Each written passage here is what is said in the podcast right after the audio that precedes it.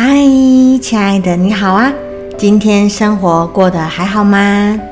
欢迎你来到 Miss Q 聊心事，我是 Miss Q 老师，我是一位塔罗占卜师，也是一位陪你深夜谈心的好闺蜜。今天呢，我想要来跟你分享，有一位透过占卜更了解自己公司营运状况的老板娘，她的故事。这一次呢，我们的主角。也就是我刚刚提到的这位老板娘，她叫做妞妞。妞妞呢也蛮常来找我占卜的，而且几乎她每次来都是问事业经营的问题。其实啊，这种方向的问题是我最喜欢的占卜题目之一哦。因为呢，QQ 其实对于创业、对于企业经营也很有兴趣，可以从每一次不同的问题当中去看到每个人经营的方式。以及塔罗牌会给他什么样的建议？透过这样子的占卜，让我也获得新的灵感，还有学习哦。而这一次，妞妞身边有一个朋友，他想要跟妞妞合伙，一起卖其他的产品。因为这一次的产品跟之前卖的商品不太一样，但是呢，这个利润似乎呢比妞妞目前有的商品还要来得好很多。所以呢，妞妞就来找我占卜，想要问说，如果我跟朋友一起合伙搞新的事业，这样子好不好？哇哦！我一边听妞妞她讲她的问题，一边觉得很兴奋。我自己也很想知道这样做到底好还是不好。于是呢，我引导妞妞默想，我也在一边思考，该用哪一种牌阵才能帮妞妞解惑。后来呢，我决定用魔法十字牌阵。这个牌阵呢，可以看妞妞她这个方向接下来未来的发展。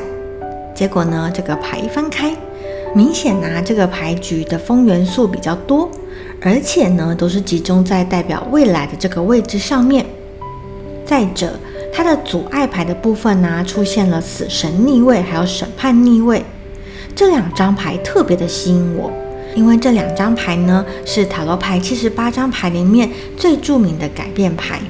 看来妞妞这样子的转变，对她来说呢，目前还是处在想得多、做得少的阶段，而且好像有一些根本性的问题存在着哦。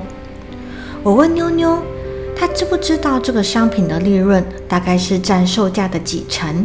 而妞妞如果真的要做，而妞妞如果真的要卖这个商品的话，它的销售额跟它其他的成本，这样子是不是真的能够 cover？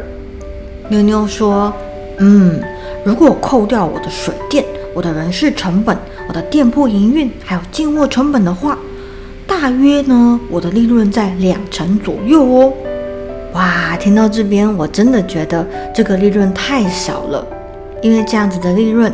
还不包含商品的包装、行销曝光。妞妞接着跟我说，她比较习惯卖薄利多销的商品，而她目前经营的这间店铺，其实呢也是以薄利多销的方式在销售的。这样子也让她养了三个员工呢。但是，就是这个但是，她觉得好像她的生意很好，好到可以让她请三个员工。但是为什么？他可以存进去，他银行存款里面的钱却这么少呢？我提醒妞妞，他这样子薄利多销的状况是 OK 的，但是这个利实在是太少了，而且它的量也还不够多，变成会卖越多越忙，却没有什么获利的状况。而且如果商品增加了，客人也跟着增加。那么妞妞就要再多请员工来去应付他的订单，又多了一个人事成本，吃掉他所剩不多的利润。不然呢，就是要妞妞自己下来做。但是这样子，身为老板娘的妞妞就没有时间再去调整这间店的经营方向了，她也就没有办法去做好检查和规划未来走向的工作。而这个最重要的这个工作。妞妞如果不做，也不会有其他员工做了。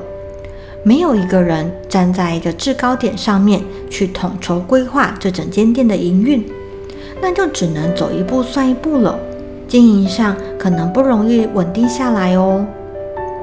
我语重心长地讲完这些问题。我听妞妞，她时不时回应着我，但是没有多说什么。我于是又再接着说，在阻碍牌这边呢，又出现了审判逆位和死神逆位，也就是我刚刚看到最吸引我的那两张牌。似乎呢，这两张牌的出现呢，代表着妞妞经营这个新的商品，其实啊，还是很有可能会去面临到她所疑惑的这个问题。也就是说，为什么这么忙这么累，却赚不了什么钱？同样的问题会再度发生。这两张代表改变的牌都是逆位，代表说妞妞在这个部分呢，其实是真的需要做一些改变了，但是她可能知道，却一直没有跨出去。她的确是需要去调整一下自己的营运方式了，例如呢，是去节约其他不必要的成本。又或者是调高这些新商品的价格，多增加一些利润来负担妞妞她其他的成本。听到这边呢，妞妞很苦恼的跟我说：“哎呀，我知道我卖的很便宜了，但是啊，我怕我拉高价格之后就不会有人来买了耶。”我能理解妞妞她担心的点，其实啊，这个问题应该也是蛮多老板会担心的。但我还是安慰妞妞说，商品卖不卖得出去，在于它有没有提供相对应的价值给适合的人。假设你今天卖的是名牌包，卖给那些需要彰显自己身份的贵妇，还是卖得动。所以不是说卖贵就没有人买了。重点是呢，你要如何去营造这个商品的价值，以及找到会买的客户。假设你卖出去了，并且提供售后服务。或者呢，是送一些其他不太需要花太多成本的小赠品，这样子还是很有机会让人家买单的哦。而且你说这个新的商品跟你原本在卖的商品种类很不一样。那么刚好可以另外开辟一个市场，经营不同的品牌跟不同的客群，这样子既可以保留你目前的客群，也有机会去找到其他种类可以花更多钱来跟你买的客人哦。妞妞听完之后啊，她又沉默了好一会儿，接着她说她会好好的思考一下。我们呢就结束了这一次的占卜了。其实啊，刚在挂电话的时候，我心里面还在担心，说我是不是讲的太多了，偏离掉他想要问的问题。后来呢，再晚一点，妞妞突然传讯息来给我，她说呢，她很谢谢我的回馈，她也觉得我说的有道理，但是啊，她要怎么做，她一时之间还是想不出来。